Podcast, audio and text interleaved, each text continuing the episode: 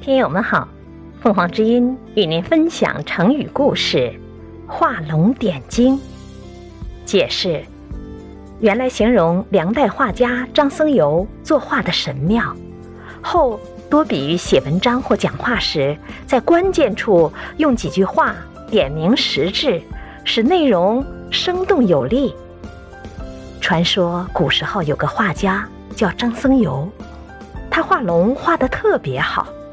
有一次，他在金陵安乐寺的墙壁上画了四条巨龙，那龙画的活灵活现，非常逼真，只是都没有眼睛。人们问张僧繇：“为什么不把眼睛画出来呢？”他说：“眼睛可不能轻易画呀，一旦画了，龙就会腾空飞走的。”大家听了，谁也不相信。都认为他在说大话。后来经不起人们一再请求，张僧繇只好答应把龙的眼睛画出来。奇怪的事情果然发生了。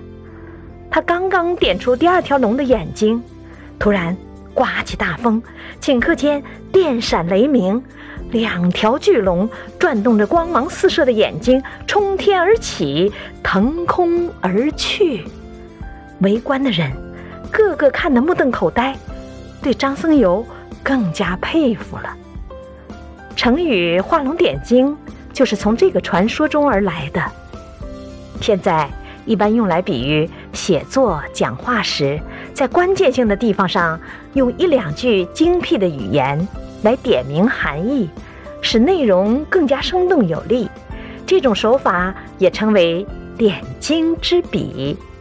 感谢收听。欢迎订阅。